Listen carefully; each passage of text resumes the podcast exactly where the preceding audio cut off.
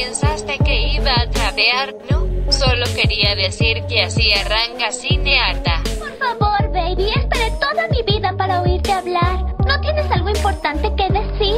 No me preguntes, solo soy una chica. Muchas niñas van a crecer queriendo hablar como ella. Que adornos cuya única meta en la vida es verse bonitas, casarse con un rico y pasar el día en el teléfono hablando con sus igualmente vacías amigas de lo fantástico que es ser bonitas y conseguir un esposo rico. Cinearta.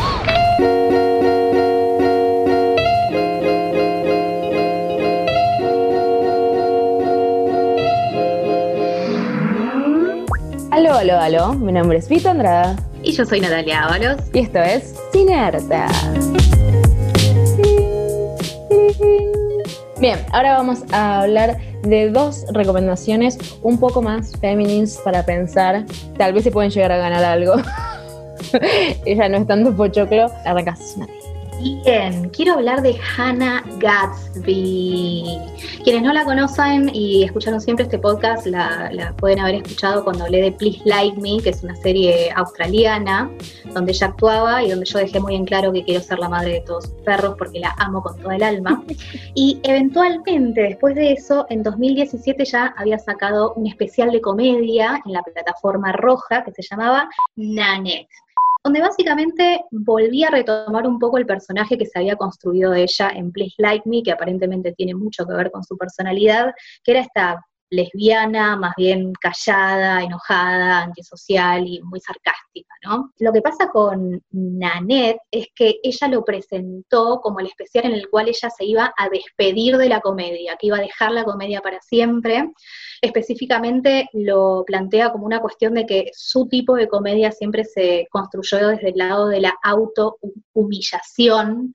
Viste que de alguna manera el stand-up tiene esta cosa de Sí. burlarse de uno mismo, pero que muchos lo atraviesan de una forma mucho más sana, digamos. No, y además que- Que es muy diferente reírse siendo un hombre cis, hetero, eh, de uno mismo cuando la sociedad te está diciendo que sos hermoso y perfecto, que una torta eh, gorda diciendo cosas. Es, es como diferente, digamos, el contexto. Exactamente.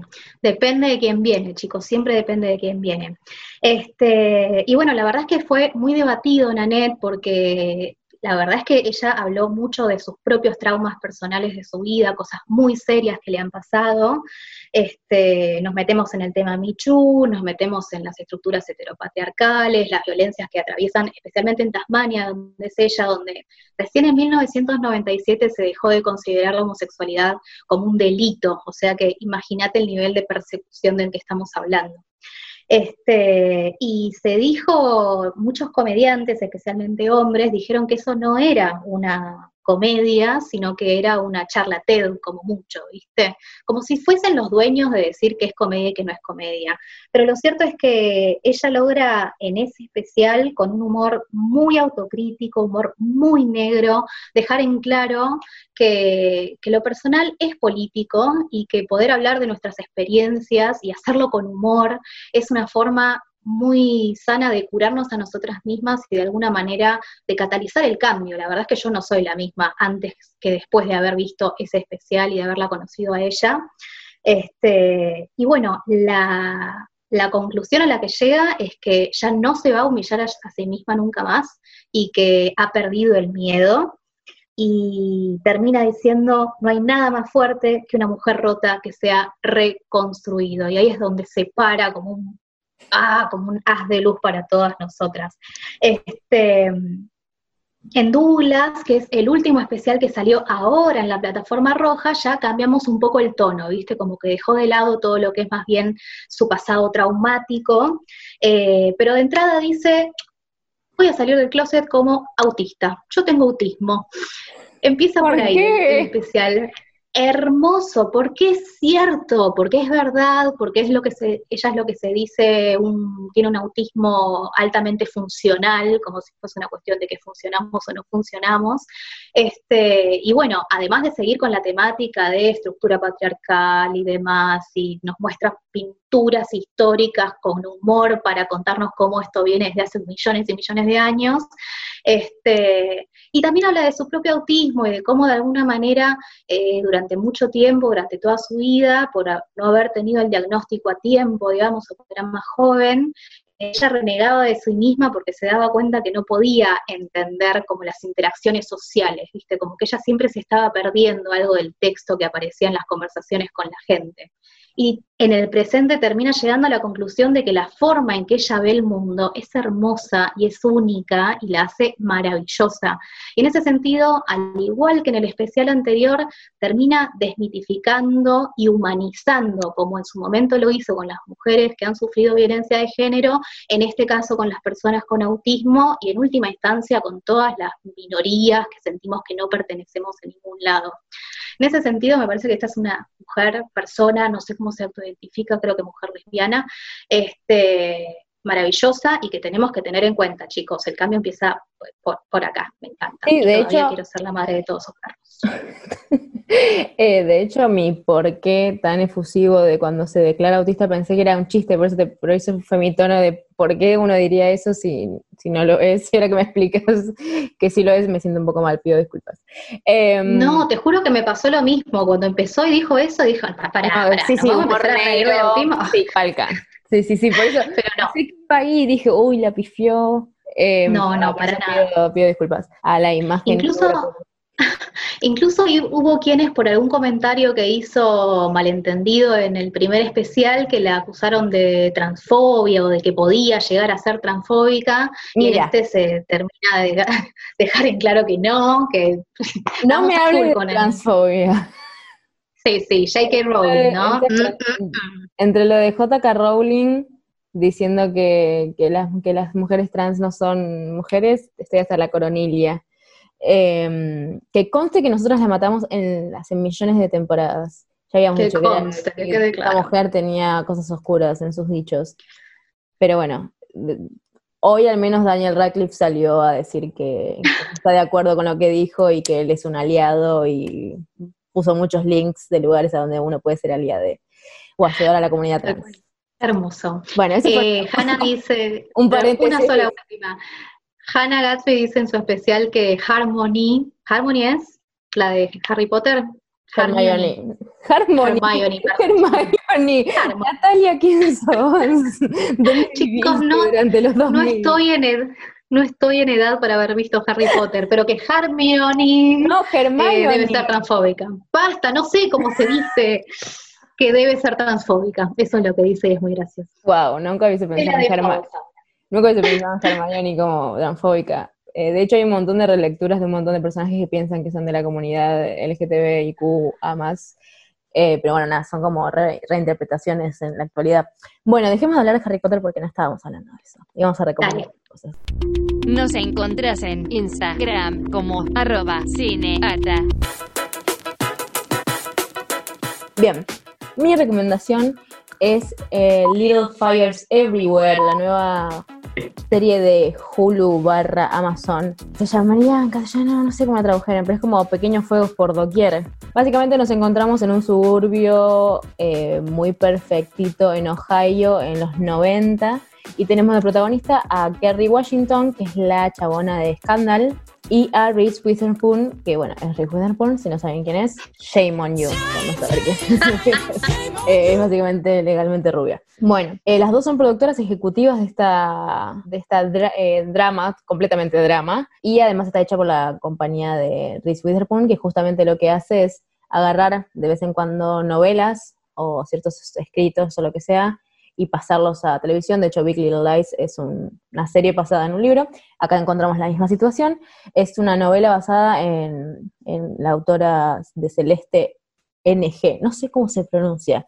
O sea, googleás si es Celeste NG. Hmm. Lo voy a dejar ahí porque realmente no quiero pronunciarlo mal. Que tiene, ella tiene una descendencia asiática, es americana, estadounidense, y tiene la situación de que ella no escribió estos los dos personajes, que son las dos protagonistas, o sea, Kerry Washington y su hija, como afroamericanas, sino la que nunca dice qué descendencia tienen, digamos, y en la serie tomaron la decisión política de hacerlas eh, afrodescendientes o afroamericanas, para que la serie se trate sobre racismo.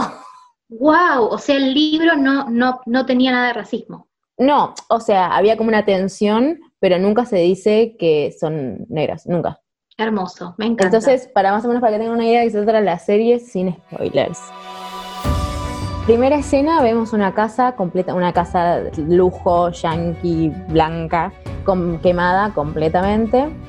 Reese Witherspoon diciendo quién hizo esto, de me quemó la casa. Siguiente escena, y el primer capítulo básicamente se desarrolla en esta familia que son los Richardson, con Elena, que es eh, Reese Witherspoon, súper blanca, hetero, cuadrada, estricta, rica, perfección doméstica, digamos y les termina dando, eh, alquilando un departamento que tienen a eh, Mia Warren y Pearl Warren, que es Mia, es Kerry Washington, y Pearl es la hija. Una familia nómade, porque la madre, o sea, Kerry Washington, al ser artista, siempre va por todos los estados de Estados Unidos, recorriéndolos, y a donde la lleve el arte, les lleva la vida a la hija también. Más tenemos estas dos oposiciones de cómo se cría gente y cómo una es mujer y cómo una maneja la maternidad, la crianza y además de, diferentes etnias. Entonces es como, ¿qué hacemos con eso? Básicamente la serie, por lo cual está siendo muy aplaudida, es por la tensión racial y de clase que hay, por todo lo que les acabo de decir de cómo son estas dos familias, y obviamente se empiezan a mezclar porque la hija que es adolescente empieza a ser amigos amigas de, toda la otra familia, entonces como que desea de alguna manera todos los privilegios que tiene esa familia blanca. Y Mía está como, che, yo te di todo lo que pude, no quiero que desees ser blanca y rica, quiero que estés bien con lo que te di. Y hay mucho de esa tensión, ¿viste? Que, que eventualmente se habla un poco en la serie, que es, no es que una tomó malas decisiones y la otra tuvo buenas decisiones. La realidad es que tuvieron diferentes oportunidades, en la cual Elena o sea, Reese Witherspoon tuvo buenas oportunidades por su estatus de clase y de raza, y Mía no. O sea, es simple y básico como eso, pero me parece que está bueno para seguir indagando de qué es ser buena madre y todo eso. Me encanta, ¿sentís como que se genera tensión entre ellas, como que terminan enfrentadas o logran en algún momento como encontrar una relación. Arrancan queriendo ser amiguis, más que nada para proteger a sus hijas, porque son muy amigues, y después se terminan odiando, porque tipo en el segundo capítulo, Elena le dice a Mía que si quiere un trabajo que venga a ser de mucama, y le dice... ¡Ay, qué adorable! Le dice, tipo, vos querés tu mucama, tipo, en serio. dice, bueno, no, quiero que seas la manager de la casa, tipo house manager. Dios mío. Básicamente lo mismo, noventas. Y, habla un poco esta, esta tercera ola del feminismo, más que nada en Estados Unidos, que era muy de no veo color.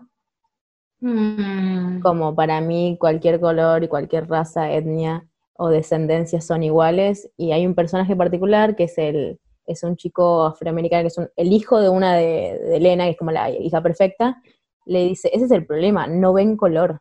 O sea, soy afrodescendiente, tienen que ver que lo soy en algún punto. No discriminarme por eso, pero ver que soy.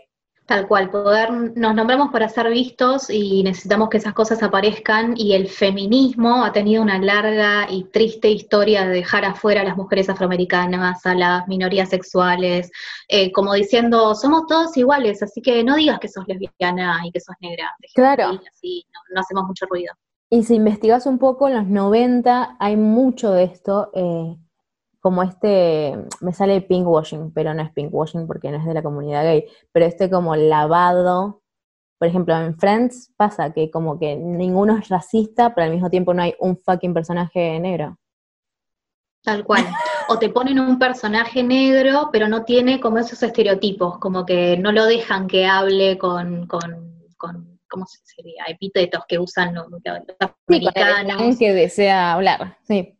Claro, exactamente, exactamente. Entonces, eh, básicamente es esto, ¿no? De, lo racial por un lado y el racismo yankee, que esto está hablando de los 90 y justo todo lo que sucedió ahora es como esta serie es bastante perfecta.